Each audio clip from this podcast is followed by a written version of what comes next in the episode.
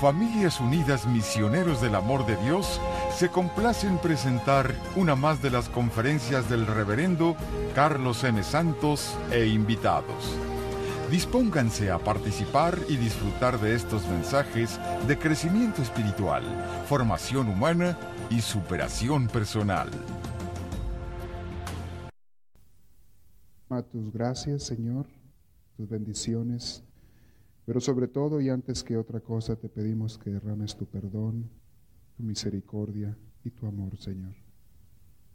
Esta noche al estar reunidos como familia en tu casa, nos ponemos en tu presencia y a tus pies nos postramos, Señor, para pedir tus gracias y bendiciones. No porque merezcamos Jesús, sino porque las necesitamos y confiamos en tu amor. Te bendecimos, Señor, te alabamos, te adoramos y te glorificamos.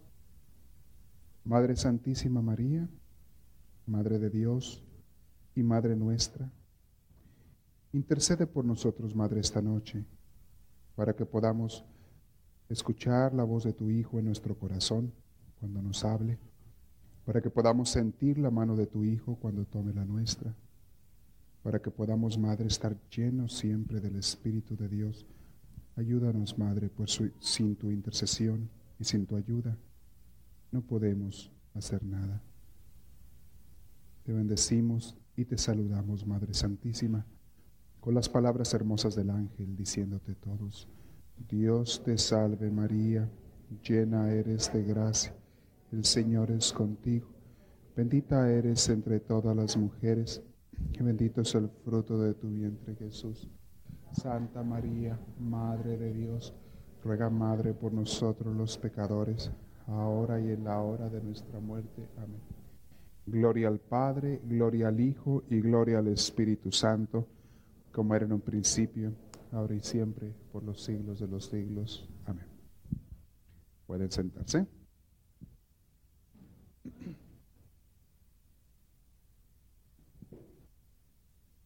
Buenas noches. Así a mirada de pájaro estoy viendo algunas caras por ahí que a veces vienen y a veces no, unos que medio me faltan, pero me da mucho gusto verlos ahora.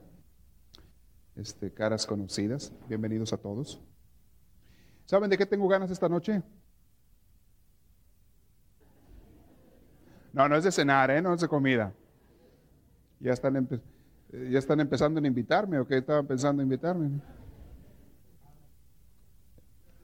No, no, no, ahora no es de comida lo que traigo ganas. Traigo ganas de sentarme allí donde están ustedes y que sean ustedes los que den la plática. Ahora yo tengo ganas de escuchar a alguien. Así es que lo que voy a hacer después de la plática es sentarme por ahí en una silla y ponerme a oír el cassette para que alguien me hable a mí. También uno necesita, ¿eh? Igual o más que ustedes. Nadie da lo que no tiene. Y si uno no recibe primero, no puede dar tampoco. Es que piden a Dios que me dé, que me ponga los medios y que siempre me esté ayudando porque eso les conviene a ustedes. ¿eh? Aunque pidan por mí, están pidiendo por ustedes y eso es bueno en la oración. Sí, sí traigo ganas de eso, pero no se me va a hacer por lo que veo. Me voy a quedar con las ganas nada más. Hoy le voy a hablar de un tema muy bonito, muy bonito que, que a mí me gusta mucho tratar porque siento que todo mundo debiera de conocerlo y de, y de manejarlo desde niños. Este tema del que voy a hablarles es para niños, para niños de edad y niños de corazón, que es lo que Dios quiere. Gente tierna, gente sencilla, gente humilde, gente que, que ame con el corazón y que confíe también en Dios. El tema de hoy es para niños y se llama el tema el amor a Dios el amor a Dios. Un día estaba escuchando yo una plática sobre este tema. Más bien era el otro tema, el amor de Dios. Es lo, contrario, ¿eh? El amor de Dios es el que Dios nos tira a nosotros. El amor a Dios es el que nosotros le tenemos a Él. Casi siempre oímos nosotros del amor de Dios, se nos habla mucho de ello. Escuchamos en la Sagrada Escritura, se nos predica sobre ello, leemos libros, oímos mucho sobre lo que Dios nos ama a nosotros. Pero ¿dónde está la otra parte? Que también es importante. ¿Dónde está la contestación? ¿Dónde está la respuesta de nosotros para con Dios? Eso es de lo que voy a hablar hoy, el amor a Dios. Para poderles hablar del amor a Dios, les voy a tocar al principio un poquito del amor de Dios. ¿Por qué? Porque nadie ama lo que no conoce. Y como humanos que somos, desgraciadamente, nosotros no somos como Dios en ese aspecto. Nosotros, para que, nos, para que amemos, tenemos que sentir primero el amor la mayoría de las veces, humanamente hablando. Divinamente hablando, no. Cuando una persona tiene ya la asistencia de Dios, o sea, recibe el amor de Dios y puede amar a otra persona aunque esa persona no la ame, incluso aunque te odie. Pero como quiera recibiste algo antes. Recibiste el amor de alguien para tú poder amar a alguien más. Nadie puede amar si no es amado primero entre los humanos.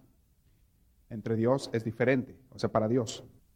Dios sí puede amar, de hecho, Él ama desde antes de que lo amen. Y con o sin la respuesta de las personas, Dios como quiera ama. Y de ese amor de Dios quiero hablar un poquitito ahorita.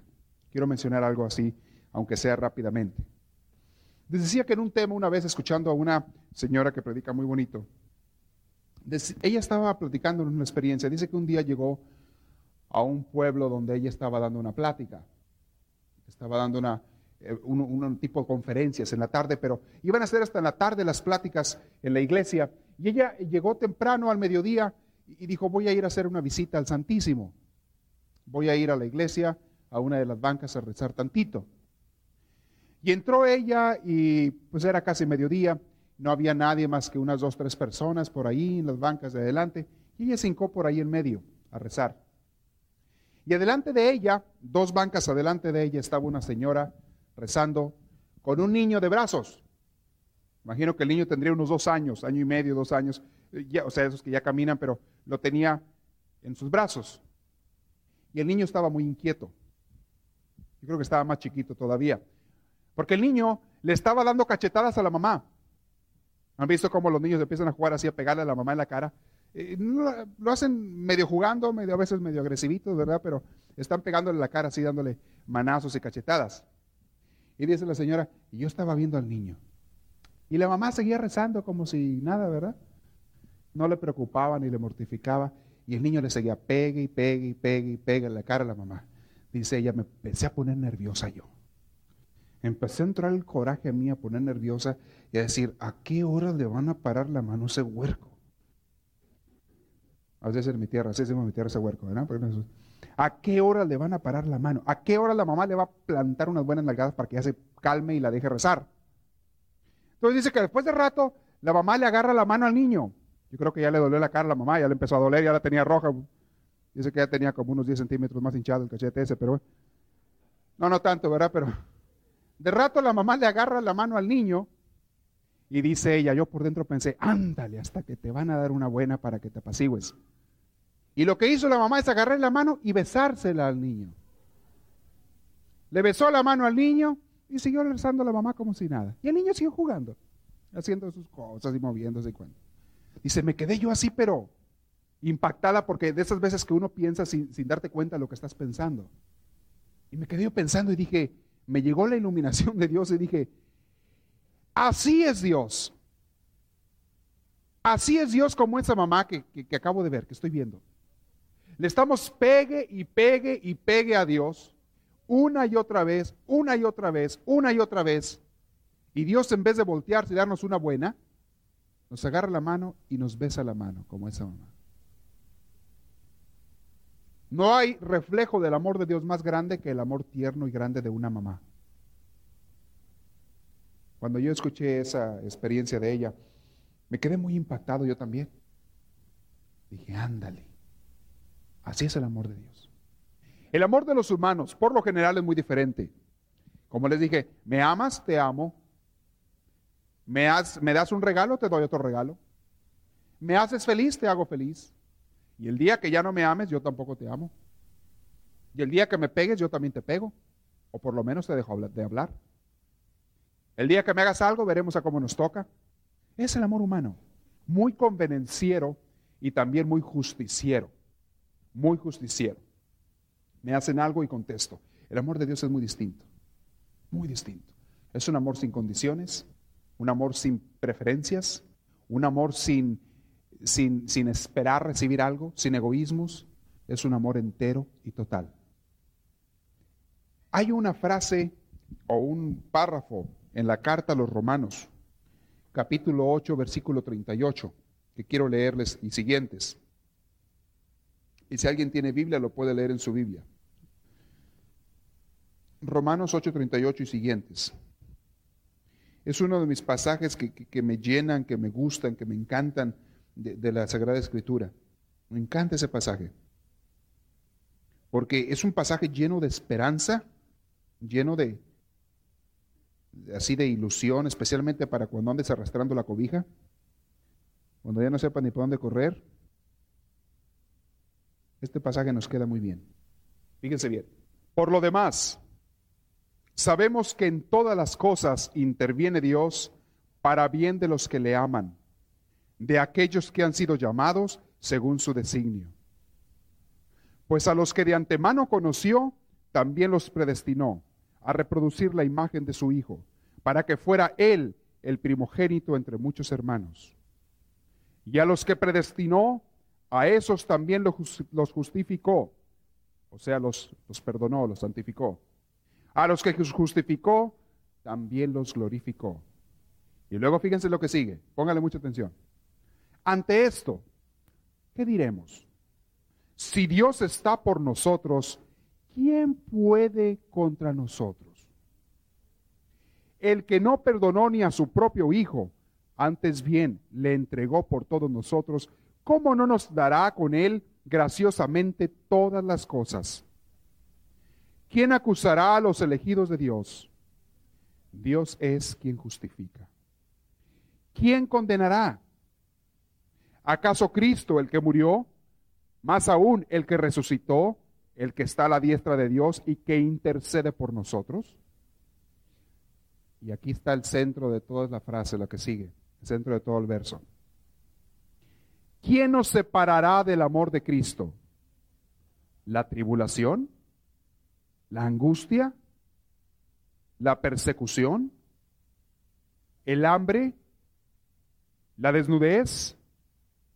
¿Los peligros? ¿La espada? como dice la escritura, por tu causa somos muertos todo el día, tratados como ovejas destinados al matadero, pero en todo salimos vencedores gracias a aquel que nos amó. Y esta es palabra de Dios. ¿Quieren más? Entonces no asimilaron lo que les dije. Qué bárbaro, con eso tiene uno para todo un mes. ¿Para qué quieren más? Se me indigestan. Nomás medítelo. Cuando lleguen a su casa, háganlo de tarea. Lean ese pasaje. Romanos 8, de versículo 28 al 38. Son 10 versículos. En el capítulo 8 de los Romanos. ¿Quién nos podrá separar del amor de Dios? ¿Quieren saber cuánto nos ama Dios? Y dice San Pablo, el que no perdonó ni a su propio hijo con tal de salvarte a ti, ¿acaso no te va a amar? ¿Y quién nos va a acusar? ¿Acaso Jesús que todo el día está intercediendo por nosotros? ¿Y quién nos separará del amor de Dios? Las críticas, las persecuciones, la espada, el hambre, los problemas, las deudas, las cuentas. ¿Quién? Nadie puede separarnos del amor de Dios. ¿Quieres algo más en esta vida que el amor de Dios? Entonces no sabes lo que quieres, si acaso quieres algo más que el amor de Dios. Y saben, este pasaje lo tenemos que leer muchas veces en nuestra vida, hasta que te mueras, porque se nos olvida. Se nos olvida tan fácil. Tan fácil que nos olvidamos de que Dios está con nosotros cuando vienen los problemas. Me pasa a mí y estoy seguro que les pasa a ustedes. Nos pasa a todos. Aunque lo sabemos, aunque creemos en Dios, sin embargo, a la hora de los trancazos se nos olvida. Y necesitamos muchas veces que alguien nos lo recuerde. Y necesitamos que el Señor nos diga y, nos diga, aquí estoy. ¿Saben que ni siquiera nuestros pecados nos pueden separar del amor de Dios? Ni siquiera tus pecados te pueden apartar de su amor. Tú puedes rechazar el amor de Dios si tú quieres, pero que tus pecados corran a Dios, no. Tiene que ser un acto de voluntad directo. Que tú digas, Señor, no te quiero en mi vida. Que se lo digas desde el corazón a Dios. Entonces sí, lo corres. Pero tus pecados, ni siquiera tus pecados corren a Dios. Ante esto, no está diciendo San Pablo, el amor de Dios significa que te va a quitar los problemas. ¿eh? ¿Dice en algún lado Dios, eh, San Pablo eso? Al contrario, dice, a los que siguen a Dios les toca más. Les va peor. Fíjense. Por tu causa, el versículo, el último versículo. Como dice la escritura, por tu causa somos muertos todos los días, tratados como ovejas destinadas a la matanza. Pero en todo esto salimos vencedores gracias a aquel que nos amó. ¿Qué es lo que tienes que hacer tú entonces? Querer amar a Dios. Y aquí paso a la segunda parte del tema. ¿Amas a Dios? ¿Sí o no? ¿Y cómo? El amor a Dios no puede ser nunca jamás, óigamelo bien, nunca jamás desde la cabeza ni desde la boca. El amor a Dios solamente puede ser desde el corazón. Claro, puedes usar tu cabeza y tu boca, pero tiene que nacer en el corazón. Y dice la Sagrada Escritura en Oseas. La palabra en Oseas dice, Oseas capítulo 6, versículo 6. Porque lo que yo quiero de ustedes es amor, no sacrificios. Y se refiere a los sacrificios que hacían los judíos de ofrecerle, matarle ovejas, matar becerros, matar cabritos y palomas, sacrificárselos a Dios. Se refiere a eso. Lo que quiero de ustedes es amor, no sacrificios. Conocimiento de Dios, no ofrendas. ¿Quiere decir que son malo, es malo ofrecerle sacrificios a Dios? No, no, no, no, no. Es bueno. Pero lo que Dios le interesa más es que venga del corazón. ¿Es malo rezarle a Dios el rosario? No, al contrario, es hermoso. Nada más con que venga del corazón. Si tú estás rezando el rosario nada más para, para pantallar a alguien, porque hay una, una, muchacha que te gusta y sabes que es muy devota, y tú vas a rezar el rosario para, sin importarte el rosario, nada, pero para pantallar a la muchacha y para que te haga caso, entonces estás mal. Pero si tú vas a rezar el rosario por amor a Dios, a la Virgen, a nuestros hermanos en el cielo, entonces ahí es muy diferente. Eso ya va con amor, aunque te distraigas. Pero la intención en el corazón es de amor. Dios quiere ver el corazón de las personas, no tanto los actos externos. Por supuesto, no me malinterpreten. El amor del corazón siempre debe ir acompañado por actos externos. Si tú amas a Dios, de verdad, de verdad, tienes que amar a tu prójimo. Si tú dices que amas a Dios, pero no amas a tu prójimo, Dice Santiago, creo que es Santiago, si no me equivoco, aquel que dice que ama a Dios, pero no ama a, Dios a quien no ve, y dice, y no puede amar a su hermano al que sí ve, es un mentiroso. O San Juan, ¿San Juan? La carta, la primera de San Juan. Bueno, aquel que dice que ama a Dios a quien no ve y no ama a su hermano al que sí ve, es un mentiroso. O sea, sí tiene que ir acompañado de tu amor a Dios. Ahora, tiene que ir acompañado de obras externas. Pero no es al revés, que primero las obras y después el amor. Entiéndese bien. Hay mucha gente, les he dicho en otras ocasiones, que es muy religiosa, que practica muchas obras de religiosidad. Vuelvo a lo mismo. Ir a misas, rosarios, novenas, hasta sacrificios a veces externos, via crucis, etc. Esas son obras externas que son muy buenas, pero tienen que haber ido acompañadas de el corazón. Tiene que ir acompañadas del corazón. Cuando una persona celebra esas obras, esas oraciones, y no van acompañadas del corazón, es una persona religiosa, pero no espiritual. Y esas obras quedan muy, muy, muy sin fruto. Por eso se encuentran a personas que van mucho a misa, pero que en su vida diaria no saben amar ni perdonar. Se encuentran con personas que rezan muchos rosarios, pero en su vida diaria no son capaces de tratar siquiera de quitarse un rencor contra alguien que los ofendió. Se encuentran, ah, ¿eso quiere decir que es malo rezar rosarios, que es malo ir a misas? No, es muy bueno, pero vuelvo a insistir, tiene que hacerse desde el corazón. Y eso no tiene nada que ver con la distracción, no me malinterpreten, con la loca de la casa, ¿se acuerdan cuando les hablé? ¿Quién es la loca de la casa? Ya les dije que no es la esposa. ¿Quién es? La, la imaginación. La imaginación es la loca de la casa. Y no me refiero a la casa de madera o de ladrillo que tienes allá. Me refiero a la casa de tu cuerpo, de tu alma, de tu mente. A esa casa me refiero. La loca de la casa es la imaginación, porque siempre anda brincando de un lado para otro. Cuando yo digo que una oración se haga del corazón, no quiere decir que la hagas sin distracción. Eso siempre va a venir. Me refiero a que tu intención general en lo que estás haciendo sea siempre del corazón. Tenemos que amar a Dios y les voy a dar una cualidad de cómo debemos amar a Dios. Si tú logras tener esto en tu amor a Dios, tu vida va a cambiar.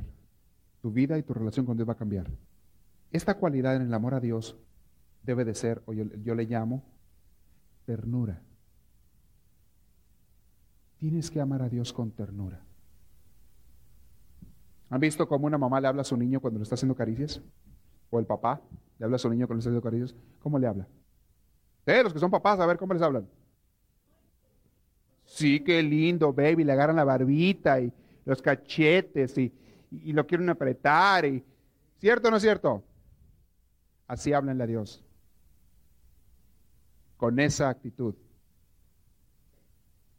Óiganlo bien. Les podrá parecer extraño, pero tienen que decirle, ¿por qué no decirle Diosito, amor mío, mi querido, mi esposo, como le decían los santos, o mi amor, mi, mi amante, lo que quieras, lo que te lanzca del corazón, pero háblale con ternura. Cuando tú ya le puedes hablar a Dios así, ya lo estás amando. El amor no siempre es sentimiento, se los he dicho muchas veces, pero sí puede ser la mayoría de las veces ternura. Y la ternura casi siempre trae sentimiento. Háblese a Dios. Cuando yo estaba niño, me mortificaba mucho porque yo no sabía si a Dios le debía de hablar de tú o de usted. En español tenemos ese problema, que tenemos dos maneras de hablarle a otra persona. Y yo me sentía mal, decía, ¿cómo le debo hablar a Dios? ¿De tú o de usted? Y un día le pregunté a una madre, una monjita que era mi maestra en, en la escuela, le dije, ¿Cómo le hablo a Dios? Yo no sé cómo hablarle, de tú o de usted. Y ella, muy, muy conocedora y muy sabia, me dijo, háblale como tú quieras, como te salga con más cariño del corazón. Si te sale más cariño y ternura hablarle de usted, háblale así. Si te sale más cariño y ternura hablarle de tú, háblale así. Por lo general sabemos que en nuestro idioma, la manera que manejamos la lengua, nos sale más cariño hablar de tú. El de usted siempre es muy formal. Es muy así como que un poquito distanciador pero ¿por qué no se le puede hablar de usted tú? Y entendí esa lección. Sin embargo, después, unos años después en la escuela, tuve otra monjita que estaba un poquito media, media yo creo que rara. Y este, yo no sé qué pleito había tenido o la habían castigado ese día. La habían, este, algo le habían hecho que al estar platicando le dice, le dice uno de mis compañeros de la escuela, oiga madre, y este, y a Diosito, no sé qué pregunta le estaba haciéndole, pero le dice, Diosito esto y lo otro aquí no le diga Diosito a Dios. Ni que fuera juguete. Ni que fuera muñequita. Háblele de Dios. Y es más, me hace una plana llena ahorita, no debo decir Diosito, no debo decir, lo puso a trabajar, ¿eh? Yo nunca se me yo, yo me quedé así con la idea de que pues, andaba de malas, de plano, andaba de malas, por la agarramos el mal día. ¿Se ocurrió? Pero no estaba bien lo que, lo que dijo, ¿verdad? Claro que sí le dicen como ustedes quieran a Dios, pero háblenle con cariño. Eso me dejó traumado por años, ¿eh? Porque yo le decía a Dios, Diosito, ¿sí de veras? Yo me, dejó muy confundido. Hasta que hay otra madre que le estaba diciendo Diosito, dije, bueno, pues pónganse de acuerdo. ¿Sí o no? Ah, después con los años vas entendiendo muchas cosas, ¿no? Vas madurando ideas y, y, vas entendiendo por qué la gente dice lo que dice a veces. Este, pero definitivamente a Dios háblenle con ternura. ¿Cuándo y cómo le puedes hablar a Dios? Donde sea, cuando sea, a la hora que te dé la gana. A la hora que te le dé la gana. ¿Le puedes hablar a Dios cuando te levantas en la mañana? ¿Le puedes hablar a Dios cuando estás cocinando o lavando platos? ¿Le puedes hablar a Dios cuando estás barriendo la casa o vas manejando en el camino, en la calle o vas caminando? ¿Le puedes hablar a Dios cuando estás en la fábrica o en la oficina trabajando. Le puedes hablar a Dios cuando estás enojado también. y decirle, Señor, ay, ya se me pasó la mano, pero es que la verdad que estoy tan enojado ahorita, hice un coraje, pero te lo comparto. Y quítamelo, pero ya, porque si no me enojo más. No creas que Dios se va a enojar porque te expresas como te sientes. No, que Dios le da risa, le hacen cosquillas tus, tus enojos. Siempre y cuando vayan con cariño detrás de ellos, ¿verdad? ¿Le puedes reclamar a Dios? Sí, claro que le puedes reclamar, siempre y cuando vaya con amor y cariño. Hay gente que le reclama. Santa Teresa de Ávila le reclamaba a Dios. Dice, oye, ¿la friegas tú? Mira las pruebas que me estás poniendo. Mira lo que estoy batallando ahorita. Con razón tienes tan pocos amigos. Mira cómo los tratas. Así le decía. Teresa de Ávila así le decía. Con razón tienes tan pocos amigos. Mira cómo los tratas. Le reclamaba y le echaba pestes. Y al rato él estaba hablando con una ternura y un cariño. pero no te cambio por nada. Pero no te, no te, no te dejo nunca. Háblenle a Dios, del corazón. Hay gente que le tiene miedo a Dios por amor de Dios. ¿Cómo le vas a tener miedo al que te dio la vida, te dio la existencia y hasta murió por ti? Al que el que se dejó azotar y clavar en la cruz por ti. ¿Cómo le vas a tener miedo? Ah, es que mi mamá me enseñó a tenerle miedo. Ah, es otra cosa. Tenle más miedo a tu mamá. Es así, te puede dar unos azotes, ¿verdad? Dios no. Dios no. Es que a mí me dijeron que Dios me iba a castigar si hacía este pecado o el otro. No, hombre, ya te estás castigando tú solo por hacer los pecados. O estás dañando a otras personas, eso sí. Dios no castiga. Dios ama. Sí corrige, eso sí. Pero castigo por castigo. El castigo, grábense una cosa siempre, es venganza. Todo castigo lleva cierta venganza. Si es corrección, ya no es castigo y va con amor. Pero si va con coraje, no es corrección, es castigo y es venganza. Y Dios no es vengativo. Aunque en el Antiguo Testamento por allí nos digan los escritores del Antiguo Testamento algunos que Dios es vengativo, porque esa es la manera en que ellos entendían a Dios, lo juzgaban como ellos eran. El hombre le ha aplicado siempre a Dios características humanas, antropomorfismos, Creemos que Dios es como nosotros. Dios se enoja, Dios se duerme, Dios se ríe, Dios esto, Dios lo otro. No. Jesús cuando se hizo hombre, sí. Pero Dios en sí, no. Pero lo que les quiero decir es, Dios no castiga, Dios es amor. Bueno, entonces, ¿por qué me pasan cosas malas? No es porque Dios quiera que te pasen cosas malas ni que sufras. El mundo que Dios creó y en el que nos hizo no es perfecto ni nosotros somos perfectos. Y esas imperfecciones son las con las tenemos que luchar. ¿Y hay sacrificio en el mundo? Sí. ¿Y hay cruz en el mundo? Sí. ¿Cómo se explica eso? No me pregunten, porque es uno de los misterios tan complicados que batalla uno tanto para entender, pero que sí sabemos que el mismo Cristo nos puso el ejemplo de cómo llevarlo por la salvación de los demás. Y en el caso de uno, por la salvación de uno mismo también. Eso puede ser todo un tema. Podemos hablar todo un día sobre lo que es el, sacrificio, la cruz, los sufrimientos. Y al final del tema vamos a llegar y, y luego, pues quién sabe. Pero cuando lleguen con Dios le preguntan, ¿ok? Cuando lleguen con Dios le preguntan todos esos detalles. Algún día quizá podemos hablar del tema, pero no es fácil. De cualquier manera, cuando tú le hables a Dios, háblale a Dios con amor y ternura. ¿Cuál es el primer mandamiento que Dios nos dio? ¿Cuál? amar a Dios sobre todas las cosas. ¿No les parece un poquito egoísta de Dios el, darnos ese primer mandamiento así? ¿No es un poquito egoísta? Dice, primero pienso en mí, después a ver cómo nos la, nos la barajeamos. Primero pienso en mí, pero me aseguro que me ames a mí. Y los demás ya después te los diré. El mismo Jesús lo dice después. ¿Cuál En dos mandamientos resume todos los mandamientos y toda la ley y los profetas en dos mandamientos. Y vuelvo a ponerlo en primer lugar. El primero es Amar a Dios sobre todas las cosas. Y el segundo, amar a prójimo como a ti mismo. En pocas palabras, Dios quiere que seas puro amor. Quiere que seas puro amor. ¿Cómo puedes hacer eso? Para una persona que piensa que amar a Dios es sentir bonito, ya la regó porque nunca lo va a hacer. Nunca va a sentir bonito. Empiecen por la ternura. ¿Saben quiénes son los que mejor aman a Dios en el general, generalmente hablando? ¿Saben quién?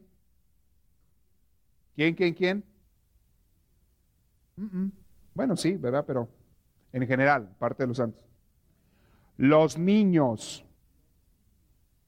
Los niños, cuando se les ha enseñado de Dios, cuando se les ha enseñado de Dios, óigamelo bien, son los que mejor saben amar a Dios. ¿Por qué? Porque lo aman con tanta ternura. Lo aman con tanta confianza y abandono. Lo aman con tanto cariño, porque de ellos es el reino de los cielos. Y si ustedes quieren tener el reino, se tienen que hacer como niños. A eso se refiere Dios. A eso. En el corazón. Hay gente que dice, yo no rezo porque no sé rezar. Ay, ¿a poco un niño sabe mucho de palabras? Yo no rezo porque no sé palabras bonitas. ¿Y Dios para qué quiere las palabras? Háblale del corazón. Un niño le habla a Dios del corazón. Háblale con ternura. Cuando Dios nos dio el primer mandamiento, no lo dio no por egoísmo, nos lo dio pensando en nosotros, en lo que más nos iba a ayudar a ser felices en esta vida.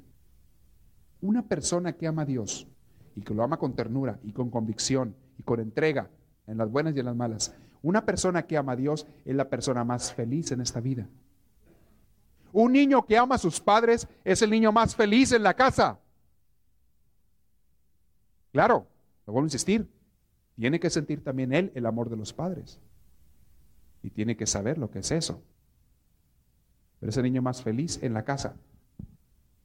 Un niño que no ama a sus padres, que ama más la televisión o los juegos de Nintendo o su bicicleta u otras cosas que a sus papás, no es un niño feliz. Yo no estoy diciendo que sean malas estas cosas, otras. Lo que digo es, ¿dónde están los valores? ¿Y qué es lo que más ama el niño? Desgraciadamente, en las condiciones sociales en que vivimos, los niños muchas veces no reciben ni tampoco dan el amor de los padres. Y no porque los padres sean malos, sino porque no tienen tiempo o energías. En las casas donde trabaja el esposo y la esposa, el papá y la que es la mayoría, 90%, Muchas veces es tan difícil dedicarle más tiempo a los niños. Es tan difícil. Y yo no estoy diciendo que, cambiemos eso ya, porque no se puede, ustedes saben perfectamente. No pagan la renta si, si, si no trabajan los dos. Pero así les digo, el día que puedan hacerlo, ojalá le den tiempo a los niños, un poquito más. Que sientan cariño, que sientan amor. Es muy difícil es muy difícil lo que les estoy diciendo. No es fácil y ustedes lo saben mejor que nadie los que son padres de familia. No es fácil. Pero aquí es donde más se tienen que acercar a Dios, sentir el amor de Dios para que ustedes lo puedan compartir con los niños. ¿Quieren una ayuda muy grande en su amor para los niños? Acérquense a Dios. ¿Quieren al mejor maestro y a la mejor fuente de amor? Acérquense a Dios. Unos papás que tienen a Dios en su corazón, que aman a Dios, son los papás que más aman a sus hijos y que más felices los hacen y que más enseñan a los hijos los verdaderos valores y amar a Dios sobre todas las cosas. Cuando Dios nos dio ese mandamiento, amarás a Dios sobre todas las cosas, no estaba pensando en Él, estaba pensando en nosotros, en nosotros. Y sabía que era lo más importante. Cuando tú te has amado a ti más, o tus cosas, o tus posesiones, has sido la persona más infeliz. Cuando tú te amas mucho a ti mismo, eres una persona muy infeliz. Cuando piensas solamente en ti y estar consiguiendo para ti, para ti, para ti, y a veces también para tu familia, pero cosas materiales, cuando tú piensas nada más en eso, eres la persona o la familia más infeliz. Cuando tú amas a Dios y lo buscas y lo tienes y lo transmites a tu familia, eres la persona más feliz. No importando si tienes mucho o poco dinero. No importando si vives en una casa de dos cuartos o de un cuarto o de 40 cuartos. No importando si tienes carro o no tienes.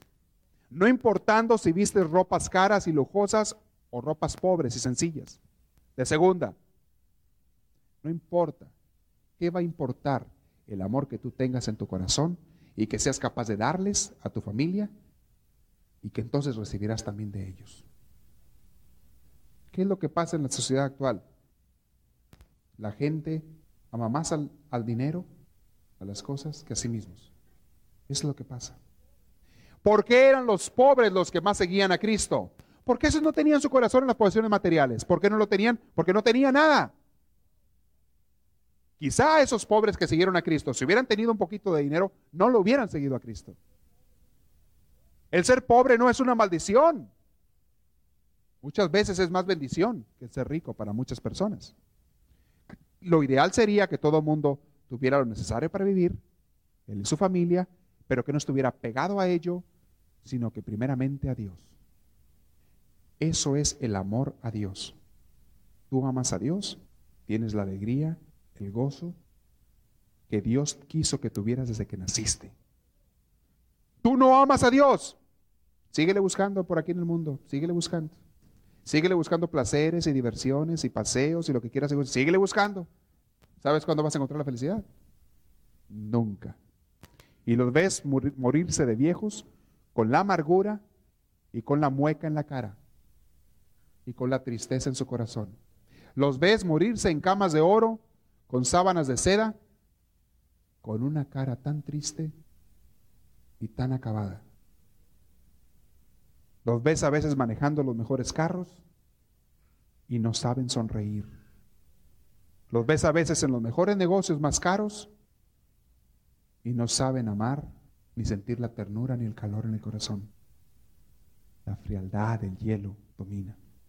Cuando la persona se apega al mundo, no a Dios. Amar a Dios es lo que mejor nos ayuda a nosotros. Ámelo con ternura. Háblale de tú, de usted, como te dé la gana, pero háblale. Pasa tiempo con él. Tú no puedes amar a una persona si no pasas tiempo con esa persona. No puedes decir que la amas. Y ese es un peligro que a cualquiera nos puede pasar. A cualquiera. A uno como sacerdote le puede pasar también. Hay veces que todo el día trabajamos por Dios y estamos tan ocupados que no pasamos tiempo con Dios. Es un peligro muy grande. Y más vale que pidan por uno. Más vale que pidan por los sacerdotes. Necesitamos mucho de las oraciones. Mucho, mucho, mucho. Es muy fácil a veces para una ama de casa ocuparse tanto en las cosas del marido por complacerlo, hasta de limpiar la casa, pulirla, cocinarle, lavarle y demás, y no pasar tiempo con él y no darle amor. Y al revés lo mismo. Es muy fácil para un hombre trabajar como burro todo el día 8, 10 horas diarias, 12, trabajar para traer el cheque y decirle a la esposa, todo lo hago por ti, pero no tengo tiempo ni energía para pasar contigo. Eso crea mucho vacío. Se dan muchos matrimonios, lo veo todos los días. Matrimonios donde los dos trabajan tanto y a veces es por el otro. Y el otro no se siente amado. Pero ¿cómo no te voy a amar? Te traigo el cheque todas las semanas. ¿No es eso amor? Sí, viejo, pero no es eso lo que quiero. O sea, quiero algo más. O sea, ¿por qué no salimos juntos? ¿Por qué no vamos a cenar? ¿Por qué no vamos de vez en cuando al cine o al parque a dar la vuelta si no tenemos dinero? ¿Les suena familiar eso? Algunos lo han oído por ahí, ¿eh? ¿Por qué no vamos a que sea dar la vuelta? No tengo tiempo, estoy muy cansado. Además, ya te traje el cheque y estoy, estoy haciendo todo eso por ti. Y al revés lo mismo. Muchas veces. Y el amor se va enfriando, se va enfriando, se va enfriando, se va acabando, se va acabando. Necesitamos pasar tiempo con la persona amada si queremos seguir alimentando el amor. Y eso, así como sucede en las relaciones humanas, tiene que suceder también en la relación con Dios. Muchos matrimonios terminan separándose o no amándose o simplemente tolerándose y todo fue no por mala voluntad, sino por una mala interpretación del amor un falso entendimiento del amor. Eso a uno como cristiano le puede pasar con Dios también. Podemos a veces darle muchas cosas a Dios y pasar poco tiempo con Dios. Pasen tiempo y háblenle con ternura, con mucha ternura. Háblenle. Dios se lo merece. Dios lo merece. Háblenle con ternura al Señor. Háblenle como quien se lo merece. Háblenle como el niño le hablaría al papá o a la mamá a la que quiere tanto háblenle a Dios y ténganlo. pídanle. Y si estás enojado, háblale también enojado. Y si estás contento, con mayor razón, háblale.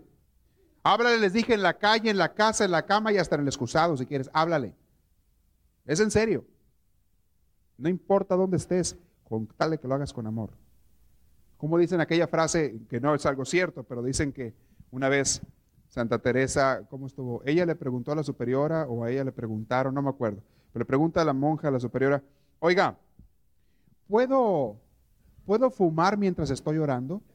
No, ¿cómo vas a hacer eso? Nunca, nunca, nunca, nunca. Bueno.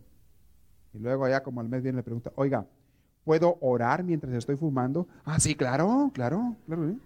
¿Cómo no? Eso sí. Es depende cómo la plantees, ¿verdad? Es lo mismo. Pero según cómo la planteas, es la imagen que das, el sentido que das. Como la frase típica. Un vaso puede estar medio vacío o medio lleno. Es lo mismo. El vaso está a la mitad de agua. El vaso está medio vacío o medio lleno. Pero es una palabra que tú uses, es como suena. Con Dios también. Eh, no importa dónde ores, no importa dónde lo hagas, siempre y cuando lo hagas desde el corazón y con amor. Esa es la condición. Hoy quería hablarles un poquito del amor a Dios porque es algo que tanto espera el Señor de nosotros, todos los días. Es algo que tanto quisiera Dios recibir y que muchos no se lo damos. Y gentes que nos decimos cristianos. Es algo que Dios quisiera sentir de ti y que está hambriento de ti. La ternura, el amor, las pláticas, que, pases tiempo con Él. Aunque no te sepa ninguna oración, no le importa lo que Dios quiera, aunque no tengas un libro de oraciones, pero que pasaras tiempo con Él. Es algo muy bonito cuando las personas van a la iglesia y hacen una visita al Santísimo. O van a un lugar de oración y se ponen en la presencia del Señor a orar, pero con amor, no por aparentar. Hay personas que van a grupos, a veces, donde se juntan a escuchar la palabra de Dios o, o a orar, pero van con otra intención, van con la intención de hacer fiesta, o van con la intención de ver a los amigos, o van con la intención nada más de un ambiente social. Eso no es malo, pero si van nada más por eso, ya estás mal, o sea, ya no estás dándole a Dios lo que merece. Hay personas que están orando y cuando están orando están pensando, ojalá que me estén viendo. Ojalá que me estén viendo. Y se imagina cómo lo o la están viendo. Hay personas que están alabando a Dios y están pensando en su interior, ¿cómo me veo? San Juan de la Cruz decía que ese es uno de los principales obstáculos para la oración.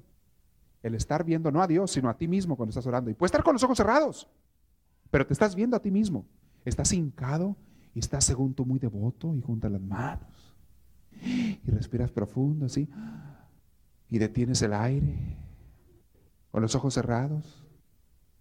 Y, medio te, inclinas la cabecita así para un lado, así. La agachas. Pero no estás viendo a Dios, te estás viendo a ti. Y dentro de ti estás diciendo, qué bonito me veo. Qué piadosa me estoy viendo. Ay, si en este momento voltean a verme los demás, ¿qué van a decir? Qué bárbaro. Que soy un santo, una santa. Ya estoy a punto de canonización. Qué bonito. ¿No les ha pasado? ¿No les ha pasado? Si no les ha pasado es porque nunca han orado entonces. Es la vanidad espiritual. Y el diablo nos tienta mucho por allí. Sí. Gente que quiere que la vean entrando a misa, pero que quiere que la vean. Y le taconean más fuerte, así para que volteen a verla. Cuando va pasando la vecina o la comadre por ahí. Eso se da mucho en lugares así como se conocen todos en pueblitos y así. Se da mucho. Así, y el velo, que, pero de primera categoría, ¿no? Que se vea el velo reluciente, relumbrante y el librito de oraciones en la mano. No está mal eso, entiéndame. Lo que está mal, lo que puede estar mal es la actitud del corazón. Si tú vas para que te vea la gente, que estás devoto. Incluso hay gente que, que, critica al otro, que no se ve tan devoto, ¿eh?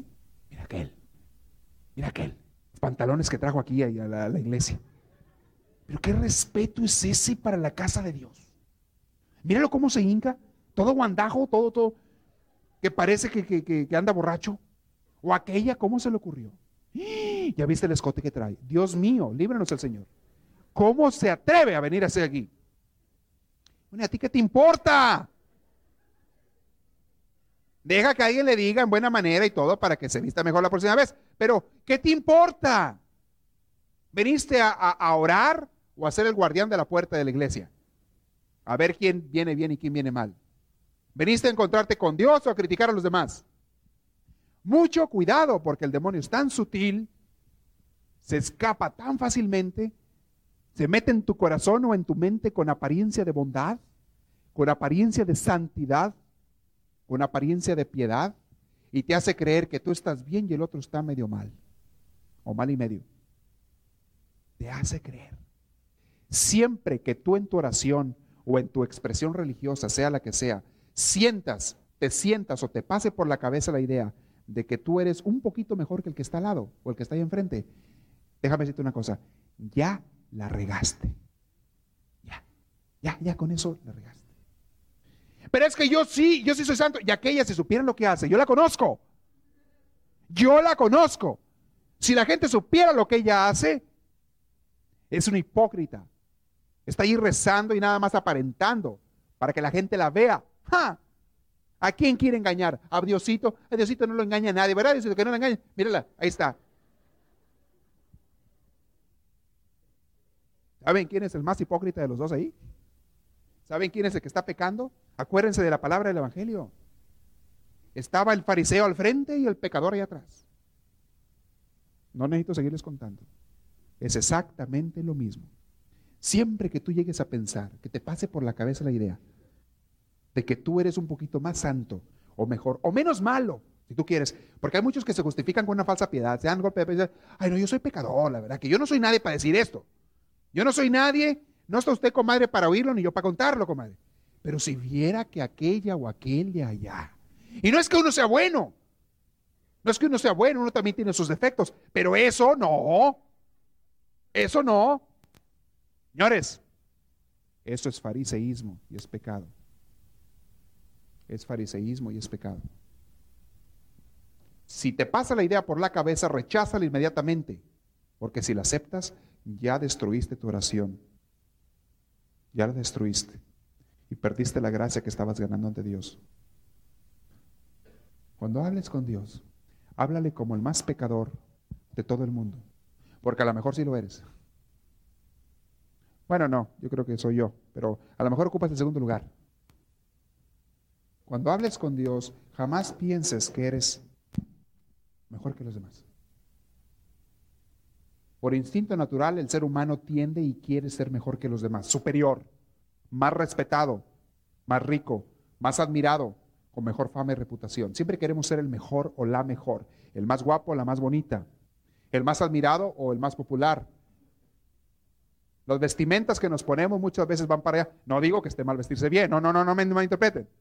No van a llegar mañana con costales todos ustedes aquí. Pero cuando tú pones en eso tu deseo de ser superior a los demás, ya estás mal. Humildad ante todo. Y en eso ustedes y yo y hasta el Papa tenemos que trabajar todos los días. Todos los días. Porque el diablo es tan sutil se mete en tu corazón por medio de apariencia de piedad, de santidad y de bondad. Se mete en tu corazón con apariencia de que tú estás deseándole un bien a Dios con que aquella persona fea y sucia no estuviera aquí en la casa del Señor. Bueno, ya me fui mucho. En conclusión, ¿quieres tener el gozo del Señor en tu corazón? ¿Sí o no? ¿Sí? ¿O no seas egoísta? No estoy pensando en ti nada más. Piensa primero en el gozo de Dios y ya estás amándolo con ternura. Piensa en su bienestar y lo estás amando con ternura. Y entonces Él te va a dar su gozo. Yo soy más egoísta que ustedes, ¿eh? Yo soy el primero que contestaría sí para esa, para, esa pregunta. Pero fíjense cómo cuando actuamos inconscientemente va el egoísmo. Se las barajeo en algo más palpable, algo que ustedes puedan ver. Le pregunto a una mamá con su bebé de brazos, ¿quieres tener tú el gozo de tener a tu bebé en brazos? Se me dice, sí. Ajá. ¿Y el bebé qué? Pero se me dice ella, bueno, yo quiero, sí, pero yo quiero que primero mi bebé tenga el gozo. Yo quiero que primero mi bebé esté bien, no le falte nada, y entonces ya veré si a mí me toca algo. Y eso me hace a mí feliz, que él esté feliz. Ah, eso ya es amor. Eso ya no es egoísmo. Pero les digo esto nada más y fuera, no se me asusten cuando después quieren tener gozo del Señor en el corazón. Sí, sí, está bien que lo quieran tener, pero que la actitud sea primero, ¿y Dios qué? Ya sabemos que nos ama. Ya leímos parte de las muchas partes de la Biblia que, donde nos ama, pero tú por Él qué? Ámalo primero y tendrás gozo. Déjate de estar buscando la felicidad en el mundo. Déjate de estar buscando el gozo en el mundo, porque no está allí. ¿Sabes quién te creó y quién te hizo? ¿Sabes de dónde vienes? De Dios. ¿Sabes dónde está tu fuente? ¿Sabes dónde está tu mar? Eres un pescado fuera del mar. ¿Sabes dónde está tu mar? En Dios. Y no podrás ser nunca feliz hasta que vuelvas a Dios. Nunca. Nunca, nunca, nunca. Lo dijo San Agustín eso y lo dicen tantos santos. Y la experiencia nuestra no lo puede decir también. Cuando has tenido a Dios en tu corazón, no importa cuánto hayas tenido o cuánto te haya faltado en el exterior, cuando has tenido a Dios en tu corazón, es cuando más feliz y satisfecho has sido. Vuélvelo a tener. No tiene nada de malo que busques las cosas del mundo siempre y cuando sea con buen corazón y sin apegarte a ellas. No tiene nada de malo que trates de prosperar económicamente, no tiene nada de malo. Que trates de tener una mejor casa, un mejor carro, no tiene nada de malo. Siempre y cuando no pongas allí tu felicidad ni esperes a tenerlo para ser feliz. No tiene nada de malo querer tener un mejor trabajo. Siempre y cuando no esperes de eso tu felicidad y tu gozo, el más dinero. ¿Cuánta gente buscando la felicidad para su familia la ha destruido? ¿Cuánta gente buscando traerle más dinero a su familia ha trabajado más horas? Tanto así que les ha quitado el tiempo a sus hijos y a su esposa y los ha destruido. Ha destruido la familia. Ha acabado. Mucho cuidado. Bueno, no sigo porque aquí nunca acabamos. Mejor vamos a dejar preguntas sobre el tema. Si alguien tiene una pregunta, levante la mano así bien alta. Los que tengan más preguntas después las siguen levantando para que los que traen los micrófonos los vean y con tiempo se los lleven. ¿Alguien aquí tiene una, alguien una? ¿Dónde hay? Si no hay, qué bueno, me voy más temprano a mi casa. ¿Nada? Bueno, allá está una, sí. Y mientras el que, se, el que vaya ocurriéndosele otra, levante la mano de una vez para que los vean los micrófonos y se la vaya arrimando también el otro. ¿Cómo, se nos, ¿Cómo debemos de dirigirnos hacia los padres como ustedes, de tú o de usted? Ajá. ¿Cómo se deben de dirigir de tú o de usted? Bueno, yo diría que igual que con otra persona en, en el mundo, según eh, la relación que haya. Si hay una relación pues de respeto, porque no tiene que ser falta de respeto, pues se le habla de usted, ¿verdad? Cuando es alguien a quien conoces de años o que se llevan bien o que ya ves la manera de hablar de tú o que pues le hablas de tú igual como cualquier otra persona. El sacerdote como persona humana, como persona humana no es más que nadie, pero como sacramento divino que tiene, pues tiene un sacramento y algo bastante grande. Es como si viene ahorita también tú, tú, es igual que en la vida social. Hay personas que tienen un, cierto función o función de respeto o de servicio a las que se les habla también pues con cierto respeto. Por ejemplo, viene el, presidente de la república o el presidente municipal o viene no le vas a hablar de tú, luego, luego llegando. ¿Qué huele? ¿Cómo estás? Oye, Cedillo. Y una palmada en la espalda, ¿verdad? ¿Qué has hecho? Menos si es nalgada, ¿verdad? No, pues eso, eso lo harás allá con tus amigotes. Entonces, es más bien igual que en relaciones humanas, según la confianza en la relación y también la intención. Yo les voy a hacer algo muy franco de mi parte. Hay personas que quieren alzarse a sí mismas, o sea, no es una función de amor, de amistad o de cariño, quieren alzarse a sí mismas haciéndoselos muy confianzudos con el Padre, cuando a veces ni conocen al Padre. ¿Sí me explico? Entonces van y así como que en frente de todos se hacen como, ¿qué hubo? ¿Cómo estás? Y ni siquiera para le dicen, le dicen, oye Carlos, oye Juan, oye Pedro. Pues, ¿cuál es la intención? ¿Me explico? Ahora, yo les digo a mis amigos, a todo, me puedes hablar de tú, no hay ningún problema. Nada más que siempre no me digas de perdido Carlos, dime cómo estás, padre, o lo que sea, ¿no? Hay otros amigos, así que yo me la llevo también de muchos años o lo que sea, o familiares o lo que sea, que me dicen de Carlos, o me dicen el nombre, lo que sea. No me importa. O sea, no es eso. Vuelvo a lo mismo que con Dios. No es el cómo me hablen de tú de usted, es la intención que hay detrás de la persona. ¿Sí? Es la intención. Más que nada es eso. Y no es sangronada. No es sangronada. Yo quisiera que todos nosotros nos lleváramos tan bonito, con tanto respeto y cariño, que nos pudiéramos hablar de tú todos, que me hablaran de tú con respeto y cariño. Yo quisiera, pero la vida diaria no siempre se da. ¿verdad? Entonces depende de cada persona y de la relación que tenga cada persona. Pero es muy buena pregunta porque mucha gente pudiera tener esa duda. ¿Más o menos la contesté? Sí, bueno. ¿Hay otra por ahí? Sí, buenas noches. Mi pregunta es la siguiente. O sea, tocando lo que dijo usted de los párrocos, a mí me ha tocado ver esos detalles. ¿Por qué el párroco, cuando va llegando a, a X parroquia, o sea, observa las comunidades, todo, y muchas veces, como decimos nosotros vulgarmente, o sea, la avaricia, la corrupción de los jóvenes por querer uh, tener el padre lo máximo, para mí el padre me, presta todo, nos da esto, y por qué a los que tienen más servicio en, en la comunidad, la parroquia, con, con tanto amor hacia Dios, muchas veces los desairan. O sea, a mí me ha pasado. O sea, yo... Así imaginé que estabas hablando de alguna experiencia que tú tuviste. Ajá. O sea, tú sentiste que tú estabas sirviendo o alguien estaba sirviendo mucho en la iglesia y no te hablaba con tanto cariño y a otra persona que no estaba tan activa en la iglesia le hablaba con más cariño, confianza. Bueno, no se les olvide que los sacerdotes son personas humanas como cualquier otro, ¿no? Y siempre hay personas con las que te sientes más en confianza, independientemente del trabajo que se haga. Hay personas con las que hay más confianza. Aquí hay personas que trabajan mucho conmigo, mucho, mucho, mucho, horas, y, pero así a la semana, que trabajamos mucho, y sin embargo la relación es de mucho respeto. O sea, de, usted y, cosas así por el estilo, y, nos queremos mucho y todo, pero no hay una relación de, pellizco y nalgada, ¿me explico? No, no.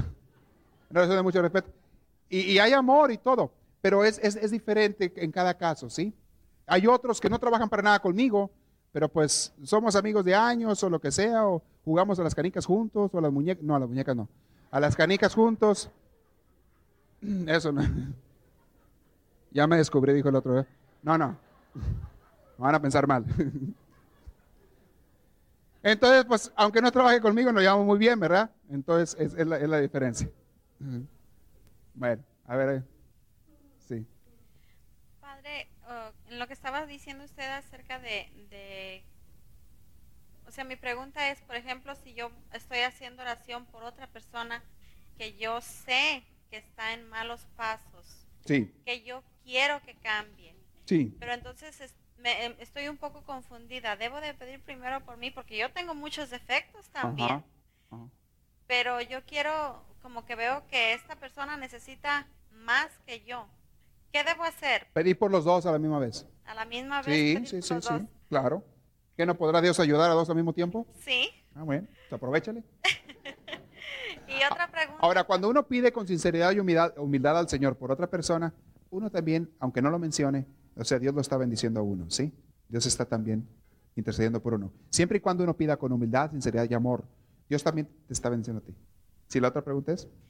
Ah, mi otra pregunta es, padre, por ejemplo, este, no le sé decir en qué capítulo ni en qué carta ni nada, porque yo la Biblia la leo, así la abro nada más, pero sí se me quedan algunas cosas. En la Biblia dice que no, yo, no llamarás a nadie padre, solo a Dios. Y también no llamarás a nadie maestro, solo a Dios, también dice ahí mismo. A nadie llama maestro porque maestro es solo Dios, a nadie llames padre porque padre es solo Dios, a nadie llame Señor, sí. ¿Por qué dice eso? No tomen ese pasaje en un sentido literal, ¿eh? porque no es un sentido literal como se oye, y eso es lo que caen los protestantes, que todo toman literal, no entienden los pasajes. A lo que Jesús está refiriendo, volvemos a lo mismo, es a lo que hay en tu corazón. Nadie es tu padre, pero padre en el sentido celestial, más que Dios. O sea, Dios, lo que Jesús está tratando de decir es, Dios es el padre principal. Pero a tu papá lo puedes llamar padre. Claro que sí, porque es el que te dio la vida. Y a un sacerdote le llamamos padre porque se queda la vida espiritual en el bautismo y en los sacramentos. Eso es. Pero ¿qué depende? Sí, de lo que hay en tu corazón. Si a un sacerdote o a tu papá le llamas padre en el sentido de Dios, pues ya estás mal, porque no es Dios, ni se le parece ni tantito. Pero si uno le dice en otro sentido, es como uno menciona, ¿verdad? Es cuestión de semántica. ¿Qué quieres decir con las palabras? Lo mismo maestro. ¿Qué tiene de malo decirle maestro, el maestro de la escuela? Nada, mientras no creas que es Dios, ¿verdad? Pero tú sabes que el maestro divino, el máximo de todos, es Dios. Y es el maestro por excelencia. Entonces, a eso se refiere Jesús. ¿Qué hay en tu corazón? ¿Por qué estás hablando así como estás hablando? ¿Qué estás diciendo? Se reconoce que el más grande de todos es Dios. Es bueno que quieras una persona y que admiras una persona, siempre y cuando sepas que hay uno arriba de todos nosotros. ¿Alguna otra pregunta? Sí, a ver, acá está una.